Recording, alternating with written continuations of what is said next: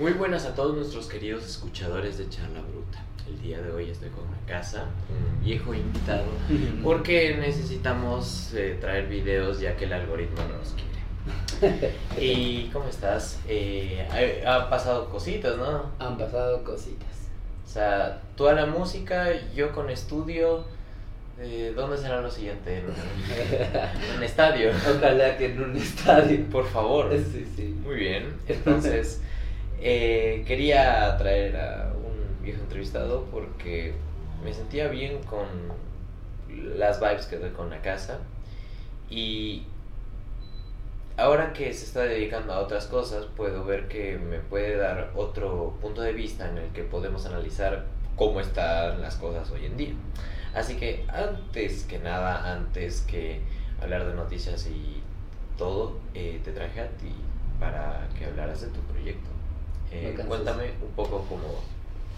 Nada, gracias primero Ignacio por darme el chance de, de difundir lo que estoy haciendo ahora. La verdad desde que hablamos empezamos, ya, ya estábamos eh, planificando un proyecto que viene porque desde hace tiempo escribo, tenía, tengo escritos dos libros de cuentos y estos libros de alguna manera por cuestiones de afinidad con algunos panas y todo lo demás eh, se fueron convirtiendo en, en melodías. Y como yo no soy cantante empezamos a crear un no sé una cultura de slam, de slam así. Para, para poder sí. Algo como un crunch, o sí sea, era como que nos reuníamos y a jugar. Lo más punk posible, hacer lo que se te venga de los cojones. El asunto es que salió un proyecto de música se juntaron músicos como de verdad en eso Sí. Y ahí ya empezó todo, porque una vez que apareció por ahí David, que le mando un saludote al Begosha, eh, empezamos a ponerle melodía musical a eso, pero ya estructurada. Y no, yo creo que es también la confianza que la gente ha ido teniendo poquito a poquito con lo que estoy haciendo, con lo que estamos ahora, porque ahora ya es como un grupo de trabajo y está chévere. Ahora ya hay gente camellando en el audiovisual, ahora ya hay gente como acolitando un poquito a mover el marketing digital que yo no cachaba cómo se hace en la música. Y estamos a días de lanzamiento, vamos a tener varios, entonces se vienen un poco de crónicas como de la ciudad de Quito, eh, crónicas de mi vida también supongo, dentro de lo que he podido percibir. Y nada, estamos contentos. Este 3, este sábado vamos a estar con Mugre Sur en, en Pesillo. Entonces vamos a Cayambe a, a tocar y estoy con eso. Estuvimos en el Coliseo Julio César Hidalgo también ya probando algunas cosas allá. Nada, me saqué un ojo para ese show. Estuvo, estuvo cool. sí, sí, por, sí. eso, por eso traes gafas, ¿no? No es por la misma estética, es porque se sacó un ojo. Y nada, el, el ojo, el, el- mi rostro sin ojos, si pueden verlo en redes también. Estoy como una casa en todas las redes ahorita. Y nada, vamos a promover este trabajo, a, a ver hasta dónde nos lleva, porque yo siento que estoy aprendiendo en otro, en otra travesía creativa, así, porque es algo que nunca he hecho. Es algo que todos nos desempeñamos a hacer. Yo, yo por ejemplo, ando mucho con el stream. O sea, yo, yo he ido mucho más a, a redes como Twitch y, y recibo gente y recibo feedback. Es lo interesante, porque algo similar del mundo de la música y, de, y del stream es que te sientes muy cercano a los que son tus fans. Fans, entre comillas, o sea, los 3, 4 PG lagartos que me siguen de momento. Pero es que son los mismos y los mismos de siempre y los empiezas a reconocer y empiezas a tener una interacción y empiezas a tener un lore eh, que tú entiendes con esas personas y solo con esas personas empieza a ser como un grupito. Creo que lo mejor de nuestras generaciones es que podemos ver desde un punto cero a un punto 100 cómo puedes crecer en medios digitales realmente Mm. puedes hacerte muy famoso por hacer algo muy simple. Y no digo que lo tuyo sea simple, porque escuchando tus demos yo me doy cuenta que hay un, un trabajo detrás en buscar eh, silábicas, en buscar rimas que conjeturen, en buscar expresar lo que tú sientes. Pero en cambio lo mío es improvisación, eh, estar al corriente de las cosas para poder hablar con tu comunidad. Y siento que el salto creativo que estás dando te va a ayudar a ver de una manera muy distinta cómo son los fandoms. Bueno, evitando nuestras carreras, eh, quiero hablar de lo que tú hablas en estas naciones. Tú me dices que son historias que vienen de ti y de Quito. Sí, o sea, yo, yo pienso que ahí hay como una diferencia grande. La primera que vamos a lanzar se llama Gitana. Es una canción que en realidad es un juego, desde el principio a fin. Eh, yo me llegué un día a, la casa del Begoya diciéndole, brother, yo le adoro a Julio Jaramillo, hagamos un sample. y el man me dice, en serio, y le digo, sí, porque no, no, es su estilo, no es su onda, digamos, capaz, pero él es muy experimentador, entonces se metió en el beat, creo que le armamos a eso, no sé, le armé en una media hora y ahí como los dos opinando y todo. Después de eso me dijo, métele letra. Yo no soy freestyler, pero ese rato con cuaderno y todo, probando, probando. Creo que nos demoramos una hora más en armar letra y grabamos ese mismo día.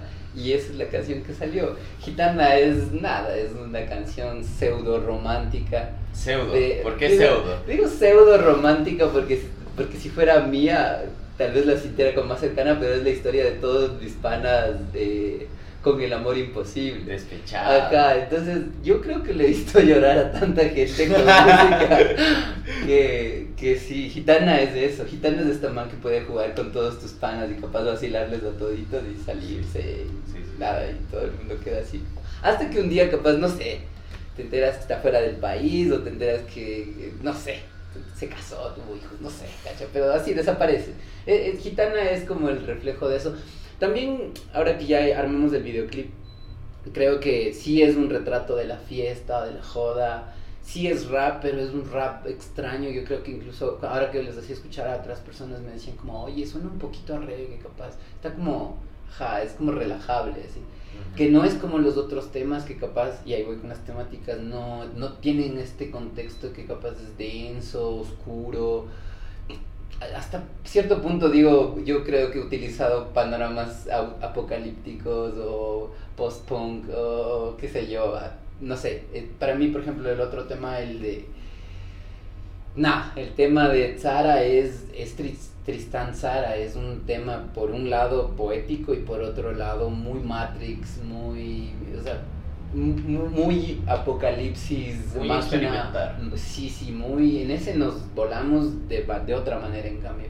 Eh, este es el segundo que va a salir y, y, yo le tengo un cariño a esa canción porque me acuerdo que además eh, con esa canción fue eh, nació de la nada, esa canción nació al vacío sin melodía como que un día solo me embalé y dije como, a mí me pesa mucho ser un algoritmo para el sistema, o sea, que, que yo ya tenga código. Estar, en la Matrix, estar, más registrado que, que, maleta mexicano, o sea. Me pesa, me pesa, o sea, lo acepto, lo asumo, incluso podría decir que hasta lo aprovecho de la manera que puedo, pero, pero me pesa. Y, y, creo que esa canción era para mí bien importante en ese sentido, como de desahogarme de eh, me metieron cuatro vacunas, me explico, y esas cuatro vacunas que le metieron a la gente y en, la que, en el tiempo que estuvo encerrado y todo, y, como una empresa farmacéutica seis veces más rica después, entonces tú dices como, sí es cierto, no puedo hacerle frente a todo esto porque vivo dentro de la Matrix, pero, pero sí puedo hacer una canción, entonces esa canción es un puteo frontal a... proceden a silenciarlo, aparece debajo de un puente.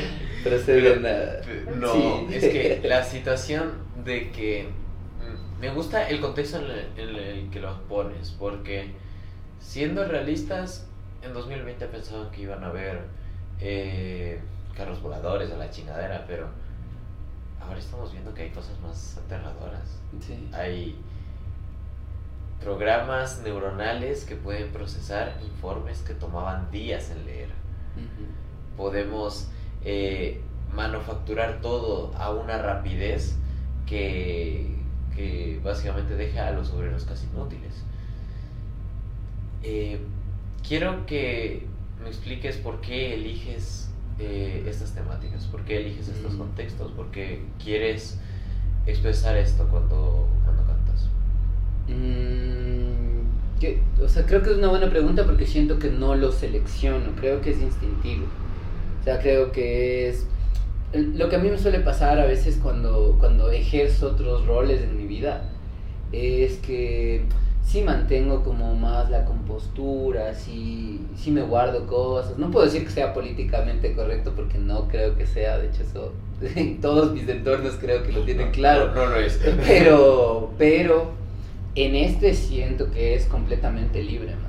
O sea, es como si puedo putear con todas las letras y, se me viene con todo además porque eh, el David, pues el Begosha, eh, siento que me cacha súper bien, o sea, nos hay una alquimia, una simbiosis eh, maldita cuando, cuando nos embalamos, cuando yo le digo como chucha me puta esto y esto y esto y esto y esto y él me dice como oye suena, suena más, sonaría más o menos así tu emputadera y esa yo siento que esa parte es complementaria porque ahí eh, le toco la puerta a, la disciplina artística musical a la que yo admiro un montón por la capacidad que tiene justo para alcanzar a las personas, a veces aunque no sepas el idioma, me explico. O sea, yo no sé, escucho una canción de Eminem y capaz no sé nada de inglés, pero es, le escucho a Eminem y digo, creo que está emputado, ¿no? Creo, creo. Sí, como... Procede a escuchar Superman, o sea. Sí, o sea, yo creo que esa es una, un efecto mágico que la música tiene y la verdad por eso siento que, por eso te digo, no, no creo que lo seleccione, creo que pasa.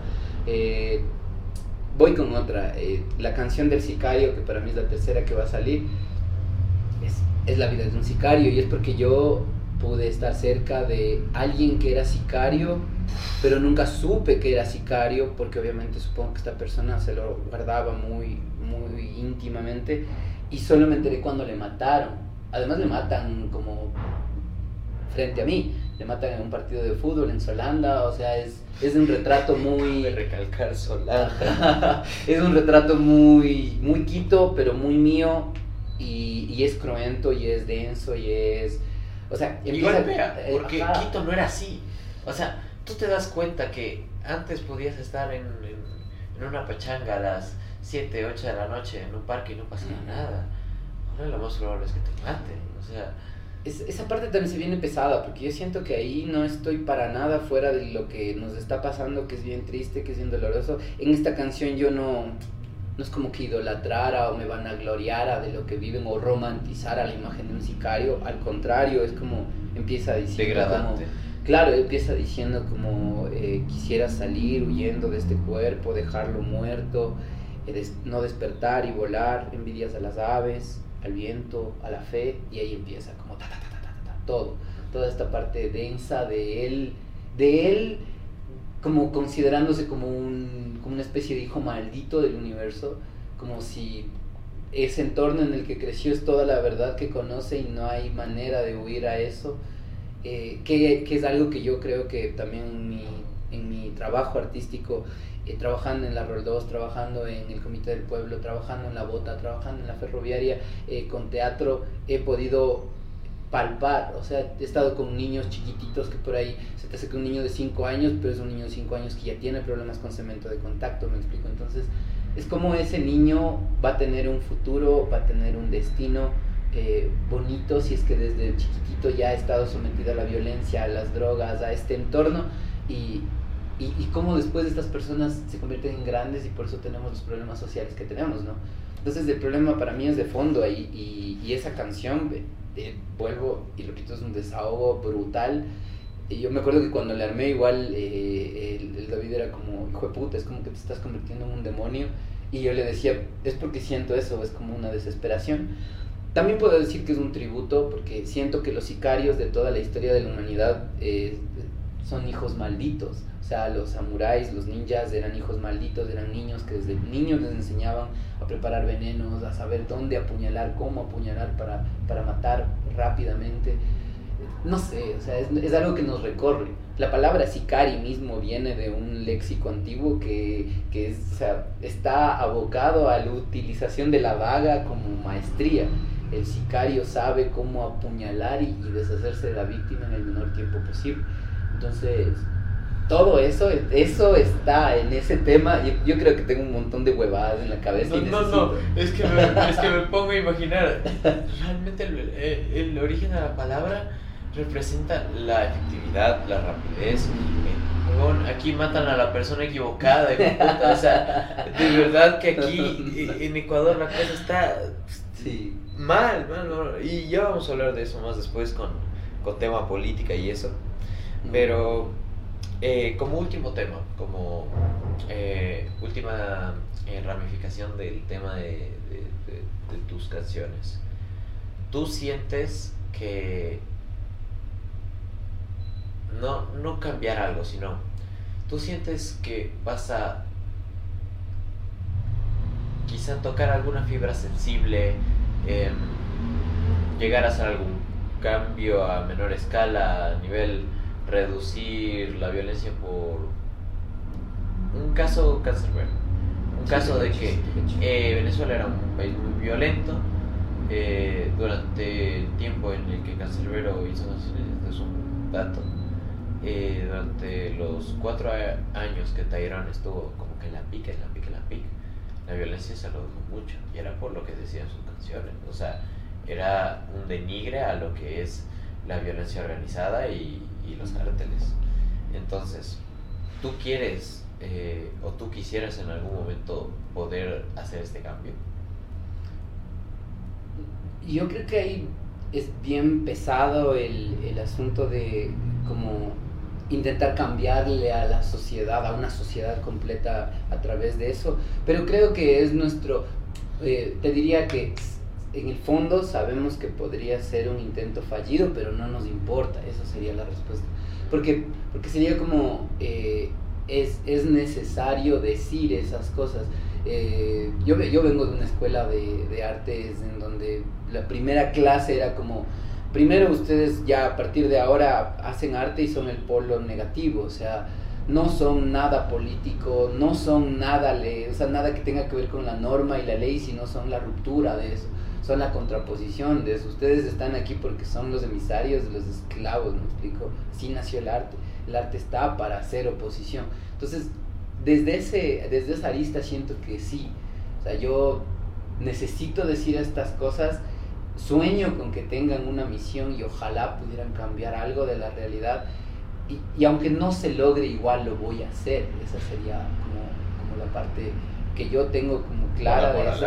Sí, sí, y, no es que no le tenga fe, eh, para nada, más bien al contrario, es como puedo depositar toda mi fe en eso y, no sé, ahora me, he puesto a pensar en todo y digo como eh, dedicarle el tiempo, dedicarle el dinero, dedicarle todo, todo este, este conglomerado de personas a trabajar por una especie de sueño eh, que nadie le va a ver como algo monetario, me explico. O sea, supongo que alguien, si en algún momento al Tyron, como casi cuando se muere, le veían ya solo como una firma de dinero en donde va a ver mucha gente y le aman, ahí supongo que sí, pero, pero mientras tanto va a ser vivir para hacer esto, vivir para para hacer estas huevadas imposibles y raras que podrían tener un objetivo bien grande en la sociedad. Capaz cuando yo me muera, que a la larga es como, no pasa nada, me explico. Yo, yo creo que por lo menos los artistas sí tienen esa parte clara, que es como, que chucha si te mueres, porque a la larga viviste creando toda tu vida, que es como para lo que naciste. Cuando te encuentras con el arte siento que ya es así, no, no, no es como que tiene un peso tan grande la muerte. Pasa eso que eso que, que, uno quiere con el legado, supongo, que las personas supongo que cuando tienen hijos sueñan con que su hijo se convierta en esto y aquello y sea un buen ente, qué sé yo, para la sociedad.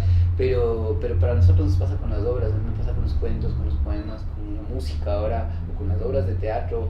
O sea, siento que esa parte ya trascendió innegablemente, ya es como, o sea, la muerte me puede pescar cualquier día, que no pasaría nada, la verdad. Yo siento que estoy haciendo lo que debía hacer. Parece una así. Ajá. Creo que va a fin. Espero que te vaya muy bien, honestamente. Eh, ya escuché las demos, me gustaron mucho. Eh, yo solo haría un trabajito en el sonido de la voz y están muy bien las letras. Solo, solo es esa calibración de audio y siento que estaría muy bien. Y bueno, volvemos a echar la bruta. Eh, el día de hoy traje noticias de toda parte del mundo, de todos los rubros. Vamos a ver eh, deportes, vamos a ver eh, política, vamos a ver también mercado mundial. Em, para empezar, tengo una noticia preocupante y que va a familiarizar a mucha gente de mi, de mi edad porque ahora el consumo de cigarrillos electrónicos o, o vapor o como le conozcan, eh, ya está haciendo tanto cambio a nivel ventas que la guerra contra el tabaco de los desde los 90 hasta los 2010 no sirvió para nada. Restituimos casi 20 años de pelea contra el tabaco por eh, vaporcito con olor, con olor a manzana verde. Así que, ¿tú sientes que deberíamos regularizar de alguna manera estos productos para que no eh, sumen otra razón más de la huella de carbono que hay? Mm, es que es bien como capciosa la pregunta, porque por un lado siento que como que el, yo veo por lo menos que la lucha contra las drogas siempre ha sido un, circo. Sí, sí. Y, y, digo por la cantidad de dinero que generan, o sea, no solo eso, sino todas las drogas. Eh, la segunda es rara porque como yo soy chucha, más es que yo soy muy embalado. las últimas veces que he estado, las últimas veces que he estado leyendo sobre los VAPs, lo que pasa es que eh, el, el, asunto con que metas algo en tus pulmones que no sea eh, el oxígeno es que, que, hay un montón de hongos que ni siquiera hemos, mm, conocemos que podrían hacer dentro de un pulmón, pero la última vez que yo leía era algo así como que te salgan hongos dentro de los pulmones debe ser algo Claro, porque es vapor de agua, es, humedad, Claro, entonces yo decía, siento que de aquí a 10 años y no sé, capaz es un vaticinio estúpido, pero de aquí a 10 años de ley va alguien va a decir como en esa época creyeron que esto era más inocente o menos dañino, lo que sea, pero ahora tenemos todo Es que realmente sí. Por ejemplo, en cambio se han descriminalizado muchas cosas, por ejemplo. Y, y hay cosas que, por ejemplo, yo, yo siento que más que como el proceso este de criminalizar y de, y de prohibir y de lo que deberían hacer es informarle a la gente, porque... Es informar y regularizar. Claro, porque si es que tú tienes esa parte como bien clara de, de lo que pasa, eh, eh, no sé, con la marihuana, por ejemplo, es como si entenderías todos los efectos que tiene, eh, plantearías del hecho, yo, yo a veces cuando, cuando, cuando he fumado y cuando, cuando he hablado con gente que fuma demasiado, lo que, me, lo que me pasa es que siempre digo como, yo reitero, como si bien embalado con esas huevadas, era como qué, cuáles son los daños más grandes que te hacen el consumo de drogas. Y los daños más grandes se dan porque los consumes en una edad muy temprana, en realidad, porque tu cerebro no, está, no se acabó de, de, conectar. O sea, todas las partes que deberían estar para, para crear tu personalidad, para, para todo eso, eh, va a estar no solo a cargo de tu sistema natural de, desarrollo, sino a cargo de una droga. Entonces ese es el problema. No es igual que un man de 25 años eh, se beba unas cuantas bielas de que un niño de 13, me explico, porque el niño de 13 se está haciendo huevadas del cerebro el man de 25 años en todo caso ya, ya, tiene su cerebro conectado. Le golpea pero no lo daña. Claro, no es igual, no es igual. Por eso yo digo, un niño, si, si es que hay un niño que esté consumiendo drogas es distinto, para mí es muy distinto. Y yo creo que sí debería haber eh, regularizaciones para que se den procesos de legalización porque también pienso que hay un montón de cosas que tienen que ver con el narcotráfico que a causa de eso... narcotráfico, o sea, ya está en el nombre. Sí, o sea, no... Ellos no, ellos no tendrían tantos adeptos y tanto dinero si es que hubiera procesos mejores de regularización, de legalización y de información. con el fentanilo, por ejemplo por ejemplo. O sea, y yo pienso que mientras más pase el tiempo, más, más van a abrirse espacios en donde la gente te venda, como yo siempre digo, el CBD, qué sé yo, eh, que te venda los, los, los calmantes, los efectos eh, inocentes de alguna manera de las, de las sustancias. Eh, pero la gente ya con eso pienso que tendría, de alguna manera, hace muy poquito fui al lanzamiento de una marca de un brother que hace contenido y, y decía, está vendiendo CBD con algunas cosas, ya, Con algunas ya- cosas. termina- digo, terminaba así en ajá. el techo. O sea, estaba durísimo. Y sabes que, por ejemplo, Sí, quedé durísimo. En, en Colombia eh, compré una, una como margarina que es de valeriana, eh, tiene CBD y tiene alguna otra cosa más y nada, te pones eso en un pan, una galleta, te comes y te queda súper calmo. Este, este, esta sustancia la venden a personas que tienen problemas de ansiedad, que tienen problemas de depresión, que tienen problemas de estrés, que tienen problemas, sí, que tienen alguna complicación grave y lo utilizan como tratamiento, pero muchos chicos, muchos jóvenes se lo compraban como divertimento, no como una sustancia de entretenimiento.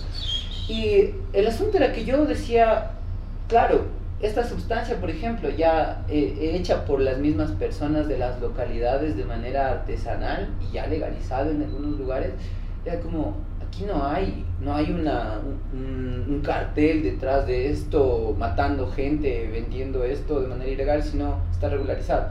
Entonces yo creo que los procesos de regularización sí son bien importantes. También debo decir que eh, reitero a lo de la información porque no sé, lugares como Uruguay en donde vas y hace ratísimo es legal fumarte un porro de marihuana en la calle, se da porque esa gente ha tenido un proceso de información bien largo, de educación distinto, de, o sea, hay un montón de cosas que cambiaron. Y aunque eso yo me asombro, que yo tengo un montón de panas que viven allá y las veces que he podido interactuar con ellos es como, tienen, pero capaz ni consumen, me explico. Y, y ahí ves como el grado como de responsabilidad y conciencia que puedes llegar a tener con el consumo de sustancias. Porque no creo que esté para nada mal, verás, el, el hecho de que alguien use sustancias como entretenimiento, porque eso ha No, pasado eh, en toda la eso es- historia de la eso un humanidad. eso Claro. es un- un- un- una expresión humana, eso es Ujú. incluso animal. O Sí. sea, los monos agarran las frutas podridas para emborracharse. ¿Por qué? Claro. Porque les da colocón. O sea, ya es una Los cosa. delfines se comen esos peces, les los muerden a esos peces, globos, globo. o y- sea, y se drogan Sí. con el veneno. O sea, Ajá, sí. ya es una cosa de que los seres vivos tenemos tendencias a colocarnos.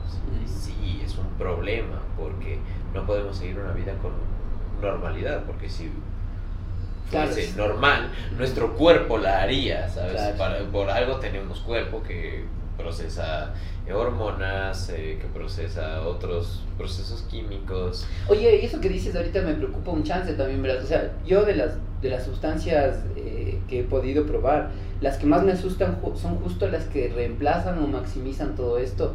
Y por eso ponte los ácidos, les tengo full respeto, o cosas así, químicas complejas, les tengo respeto porque digo, si en tu cuerpo reemplazas la oxitocina, la serotonina y la dopamina y le multiplicas por 50 en una noche de rave, y al, al siguiente día estás como un bajón de la mierda y es lógico que te dé una depresión hecha verga, pero es porque, oye, esto ya tenía tu cuerpo y le metiste algo para maximizar eso y para tener esta euforia mientras vas bailando, pero al siguiente día te despiertas en la mierda. Entonces, creo que también, hay- sobre todo si tienes ADN adictivo para toda la people que ha tenido familiares, abuelos, papás, tíos que han sido adictos a alguna sustancia, ustedes capaz tienen ADN adictivo, tengan mucho cuidado con consumir eso porque capaz vas a valer verga. ¿no? Ahí, Claro. ahí, ahí te rechazas tu vida, ahí te haces mierda. Sí, sí, es difícil. Yo, yo- o sea, yo en mi familia no tengo familiares que, que hayan padecido en esto en teoría, pero yo sí lo he visto con mucho respeto porque también he tenido un montón de panas recluidos en centros de rehabilitación, entonces,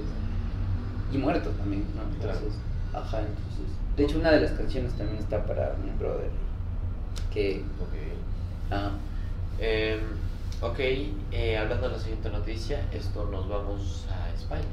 ¿no? Va. Nos movemos al viejo continente. ¿Para qué? Para hablar de fútbol. Para, no- vamos a hablar de fútbol, pero no específicamente de un partido, de jugadas, no. Vamos a hablar de un evento social que pasó hace una semana y media, me parece, en un eh, partido de Real Madrid Español. Y es que el futbolista Vinicius Junior, ¿lo ubicas? mm, o sea, no le cacho, pero sí vi como la noticia, sí, Ok, eh, fue abucheado, fue gritado desde el inicio de que entró de, al estadio con insultos racistas, insultos de mono, eh, de Súbete a la Palmera, de todo esto. Y aquí hay dos variables de la historia. Bueno, pues, para las personas racionales, porque luego eres un puto racista de mierda. Que apoyas a Vinicius incondicionalmente. Y la otra es que realmente ves que sí tiene un tipo de conducta de alguna manera inmadura, por así decirlo. Porque el Madrid tiene otros jugadores negros. Tiene a Rudiger, tiene a Militao, tiene a Rodrigo, pero ninguno de estos le grita negro, negro, mono, tal. Y es que Vinicius es un jugador que provoca mucho. Que, eh, por ejemplo, este equipo, el español, eh, está a punto de descender. Y cuando le gritan, hace el gesto de hacer a segunda, bajan a segunda. Y entonces eso creo que enfurece a la hinchada, eso, eso le, hace mal. Y hablando de ese tema en, en particular, y el otro que es, eh, por ejemplo, en España hay hinchadas que no se pueden encontrar. La del Barcelona contra la del Español, por ejemplo, porque es el clásico de Barcelona. ¿ya? No se pueden encontrar porque literalmente eh, a cualquier jugador negro le, le hinchan a insultos, le hinchan a racismo y tal. Y el problema es que esto en estadios internacionales no pasa. Por ejemplo, en un partido de Champions que está jugando el Madrid, están en Inglaterra, no le gritan hacia Vinicius. Eso solo pasa en España. Y la UEFA no ha sancionado a ninguno de los equipos para que tomen medidas. Y primero, ¿tú qué opinas de la situación Vinicius? ¿Crees que primero él se defendió bien? Eh, ¿Qué opinas de la gente que va a insultar a los estadios? Mm, verás, como tomando contexto, es que, creo que el contexto como superficial sería esto que me dices, pero en realidad si le ves desde como desde el fundamento es es como esta pelea de niños, de niños, de niños, en donde capaz se te acaba el argumento para, para hacerle verga a la otra persona y, y empiezas a, a, no sé, a colgarte de lo primero que, que, ves. Claro, que tiene como, no sé, me acuerdo que en el kinder, que sé yo, a un niño le decían orejón, pero era porque era un crack en el fútbol, justo ahorita que mencionas el fútbol, era como otros niños le odiaban y no sabían cómo atacarle, le decían eso. Entonces era como... Eso es lo primero que veo, que, que yo creo que es como, no sé, viene de algo bien básico, que capaz no tienes más argumentos si es que quieres ofenderle a otra persona. También bien, no sé, eh, siempre he pensado que el mismo hecho de que le dediques toda tu pasión, energía a agredirle o a violentarle a otra persona, habla más de ti y, me dice más de ti que de lo que estás diciendo, de lo que sea. Entonces, no sé, pues, estas personas... Eh, en las botas. Claro, me da un poco de lástima más bien de ellas, porque es como, claro, claro. Y la, y la siguiente es, creo, contextualizada con nosotros, porque, porque recién, hoy, hoy en la mañana me acaban de mandar mis brothers una, un video en donde en donde a un, unos, un grupo de militares en la estación de la Ofelia le, le cogen a un estudiante, es negro, y le quieren poner droga en, la, bolsillo del pantalón y hay video de eso, de cómo le quieren meter la droga y de que le, se supone que le dijeron, te queremos revisar la mochila y él dijo, soy estudiante de la universidad y, y bueno, el asunto es que la mamá es voluntaria en un montón de programas sociales aquí en Quito y ella hace una denuncia pública y el video ahorita está en redes y toda la cosa. Y yo me ponía a pensar en todo, en como en, por un, un lado, el asunto racial, porque debo decir que a mí como indígena o como, como mestizo, capaz no me hacen eh, la misma requisa que a un estudiante negro de la universidad, me explico y eso ya habla de nosotros y de nuestra idiosincrasia. Pero lo segundo es más grave todavía porque si es que te van a poner, imagínate que un grupo de policías se para acá afuera, te dice, le encontramos esto en el bolsillo y te dices, pero yo no tenía eso, así. yo no compré esto. Claro, yo no, yo no compro de esta. Entonces, es como, chucha, es, es bien denso que las autoridades, en teoría, no estén ahí para protegerle a la gente, para cuidar su seguridad, para etcétera, etcétera, que es su misión, para eso les pagamos un puto sueldo, sino para ponerte droga en, en la ropa, en la mochila, en no sé, pues, porque se convierten en unos hijos de puta, se convierten en unos, no sé, en o sea, son, iguales de despreciables que la gente que vive de hacer esas cosas. Me parece que vas a ir al paro. es heavy. O sea, y te digo, no, porque yo no tengo familiares que sean policías o familiares que sean militares, tengo. Y capaz de ellos, si estuvieran, o sea, si hablando con ellos, son personas conscientes, me dijeran, como, claro, son unos hijos de puta. No pueden hacer eso, ¿cómo le van a hacer eso, pobre chico? Está, no sé, está saliendo No, eso ya es, es una cosa humana, ya. Sí, es un asunto, por eso te digo, para no, mí. No es que sea militar, es que hay grupos milicos, grupos de policías, que realmente son un grupo muy cerrado, que son hijos de puta con la gente a propósito. Esto de tener el poder y de, de querer ejercerlo de esta manera así, así, de esta manera despreciable con otras personas, me parece brutal. El asunto racial también me parece brutal, pero, em, ¿cómo decirlo? Creo que es, por eso es bien importante eh, voy a volver a lo anterior, ¿verdad? A informarle a la gente, porque yo, por ejemplo, creo que el problema de, de, de, racismo es un problema de ignorancia. O sea, si una, si una persona no ha leído libros de historia lo suficiente como para entender cómo, era negro y cómo nuestro, claro, cómo, nuestro, cómo la humanidad ha, ha evolucionado, se ha desarrollado, etcétera, etcétera, va a ser racista, pero es porque eres un puto ignorante, no es porque, no es porque porque haya algo mal con tener la piel de color café, azul, negra, blanca, lo que sea, ¿me explico? O sea, si alguien, si alguien tiene el espíritu de Hitler y cree que su sangre es pura y que viene de una raza aria y que son superiores, o sea, loco, no leíste, o sea, no, no, no aprendiste nada, no, sé, pues no, no estudiaste nada.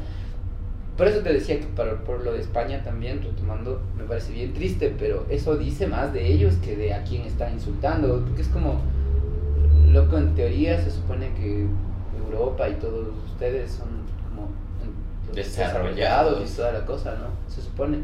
Digo eso porque no sé, pues cuando aquí yo he hablado con compañeros que se dedican a las artes de Portugal, de España, de Inglaterra, y es como bien bacán, bien, porque dicen como no, y cuando los moros invadieron esta parte de Europa y tal, tal, tal. Entonces yo por eso tengo, yo tengo una amiga que es inglesa y ella tiene un apellido que es musulmán. Entonces ella cuando me habla de eso me habla de una manera apasionada, me explico, nunca me diría algo. Claro, porque, porque está hablando de sí misma, pero, pero con mucho orgullo me explico, porque también, y hay que recalcar algo bien importante capaz para toda esa gente que cree que mientras más puro eres, mejor eres. Eh, no, pues más bien el ADN mientras más se mezcla entre las personas distintas que han, que han sobrevivido en entornos distintos, claro, es mejor un día nuestro ADN de ley va a desaparecer y alguien en un laboratorio va a estar mezclando los ADNs más, más raros del mundo para poder crear los seres humanos que sean inmunes a un montón de enfermedades. Estoy seguro. E. coli, eh, no mentira. sí, laboratorios de seres humanos. Pero bueno, la cosa es que yo siento que es ignorancia y giles. Ok. Y último tema, último tema de esta. ¿Por Porque porque el país... Porque puedo. Porque echar la chucha. Porque echar la y puedo. eh, aquí hay dos situaciones. Primero, violencia actual nivel Ecuador. Que maten a 16 personas en Esmeraldas por semana ya no me parece normal. Eso ya no es de una ciudad de 200.000 habitantes. O sea, en Estados Unidos, bueno, lo puedo entender, pero es que son 5 millones de cabrones apilados en en edificios, eso lo entiendo. Pero 200.000, 16 muertos cada semana. Van a vaciar su población en aproximadamente. Bueno, también como está creciendo, porque antes eran 8, ahora son 16. ¿Cuántos eran en el futuro? Y además que hay balaceras todos los días. Eh, situación peligro en el país. ¿Tú, qué, ¿Tú a qué crees que se Uf, hay un montón de factores ahí, loco, pero... O sea, yo, yo creo que por, también por el trabajo que he venido haciendo, repito, en artes y en todo lo que he hecho, he trabajado como en, campañas del Ministerio de Salud, del Ministerio de Educación, en concientización de uso de drogas, por ejemplo, prevención para enfermedades y todo lo demás. Y el trabajar en lugares, eh, o sea, el salir de Quito nomás ya te da una sensación del chucho, creo que aquí hace falta intervención, aquí la gente está abandonada.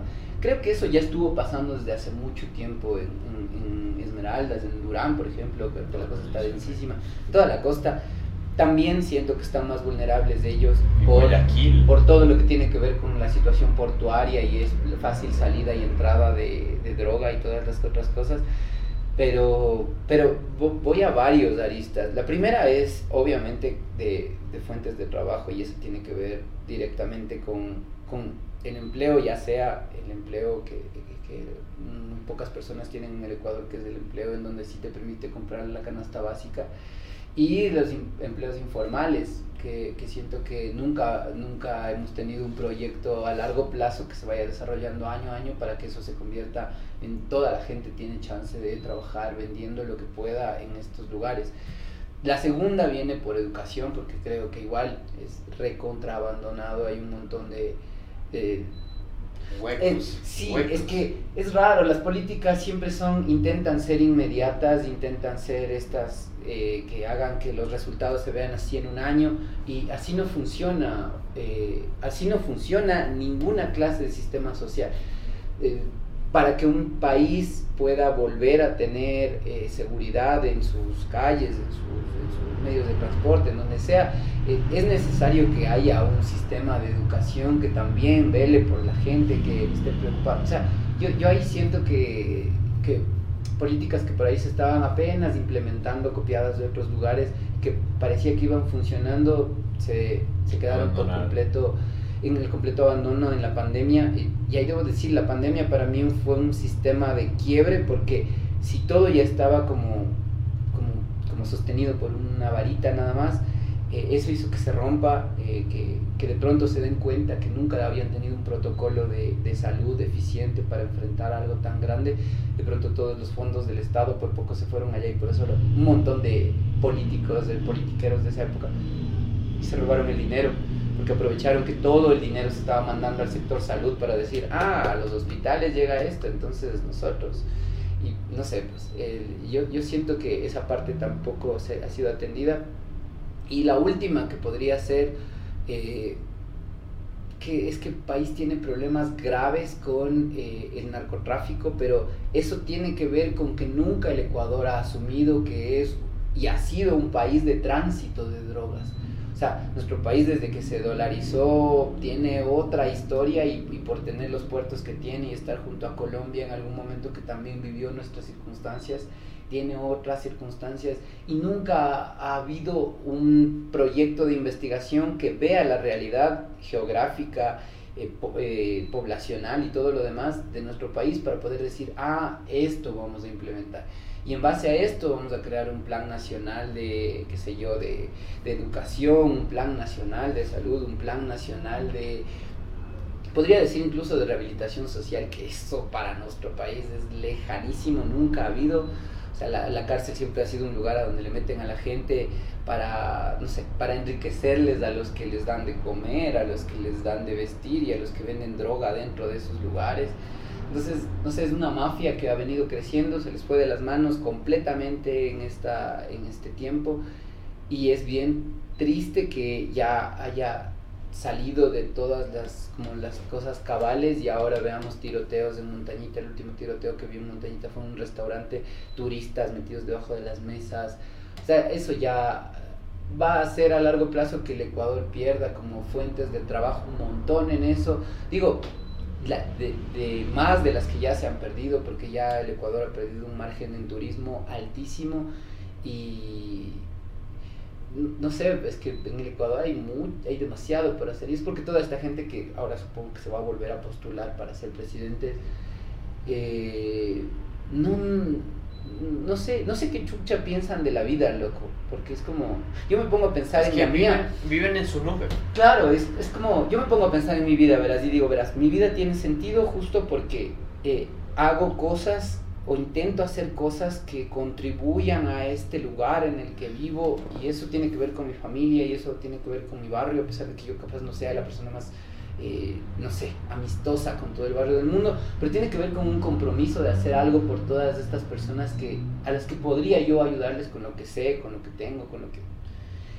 Pero para estas personas siento que en serio, capaz, no sé cómo, en qué familias crecieron, pero es como si hubieran criado puros delincuentes, así, delincuentes que tienen capaz no sé si un título comprado en alguna universidad privada o un título que sí se ganaron, pero es un título que les sirve para robar, me explico, es como una licencia para robar. No tenemos eso solo con asambleístas, tenemos eso con fiscales, tenemos eso con abogados. Eh, no sé, esta, esta gente en algún punto se pierde y no tiene una misión existencial en su vida más que robar el dinero de la gente que se está muriendo de hambre. En nuestro país, no ahora que le veo a Álvaro Nova de nuevo, por ejemplo, es como, ajá, de verdad ese señor nació con una vocación para trabajar y sacrificarse por un montón de gente. Porque yo siento que en serio el trabajo de los políticos es un trabajo de sacrificio, de gente que necesita organizar demasiado. Yo no sé cómo le hacen los presidentes para encargarse de tantas cosas al mismo tiempo, digo, los que sí quieren gobernar y sí quieren hacer cosas, porque los demás supongo que están encargándose de cosas, pero de ver cómo roban, de dónde roban, cómo falsifico carnets, cómo, no sé, o sea, porque son como mafias. Yo, yo no les veo como partidos, les veo como mafias. Supongo que en estas elecciones, no, sé si anule el voto, pero pero no creo que vote para reelegir a gente que en teoría es la gente que no hizo nada. y no sirvió. Claro, no hizo nada. Por lo menos yo creo que votaría por alguien que sea nuevo, por lo menos. No porque le tenga tanta fe, pero no sé, pues no podría votar. Sería como que vuelva a ganar Lazo de presidente. Sería como. Oigan, ¿qué coño querían destituir? Claro, claro, sería absurdo. Entonces yo siento que eso. Y ojalá la gente que entre. Eh, eh, votemos por esa gente porque veamos que tiene un plan de trabajo sólido, por lo menos un plan, porque, porque de, ahí, de, ahí, a que se ejecute es una cuestión medio de fe, ¿no? Toca solo esperar. Y bueno, el último tema era esto, de muerte cruzada, destitución de lazo, asamblea disuelta. Así les veo. Sí, eh, se me hace un, un súper buen circo, de hecho tal vez la jugada maestra del, del payaso que estaba gobernando fue decir como, ah, yo me voy, entonces nos vamos todos, pendejos, como todos. Pero ahora capaz la gente tiene chance de, elegir gente nueva, ojalá que haya, eh, no sé, a gente que... Es que ni siquiera podría decirte como que... Algo. Que algo, algo particular, porque no, no, no, no, no, lo, no lo veo. Jaime Rotos Aguilera. Sí, o sea, es que también creo que ese es un error, creo que la persona que entra diciéndonos que Él es el Salvador o que ella es la Salvadora y que es nuestra Mesías y nos va a llevar hasta la luz y como país y todo lo demás, es porque nos quiere robar. Eh, creo que alguien de verdad entraría y te diría, oigan, todo está en la verga y a mí me va a tocar organizar todo esto y yo voy a hacer esto y esto y esto y tengo planes y proyectos para esto y esto y esto y les ofrezco hacer esto, pero que no nos venda humo, que no mienta que no haga lo que ya han hecho todas estas otras personas populistas que nos dicen maravillas y que nada, no terminan haciendo nada. Que también aprendamos de los errores pasados, porque ya hemos tenido errores pasados. Si a una persona se le da mucho poder, se convierte inevitablemente en un tirano, en un, en un déspota. es, es Crono comiéndose a sus hijos. Si le das, correr con 35 países. no, si le das mucho poder a algo, no no funciona. Sobre todo porque el sistema está carcomido. O sea, ya está por dentro muy lleno de gente del pasado que sigue con la idea del pasado y sigue con la idea de mantener el poder porque no quieren el bien del país, quieren su bien. Y no sé, esperemos por favor voten bien. Yo voy a votar nulo si es que no hay nadie nuevo, por favor. La casa fue un gusto. Realmente eh, voy a dejar su, su Instagram acá abajo. También voy a dejar un drive con las demos de tus canciones para que puedan verlo desde un inicio. Yo fui Ignacio y tienes algo para decir. Nada, people, muchas gracias y ahí vayan a seguir en, las redes de Alnacasa para ver qué hace con toda esta vaina de la música. Ole.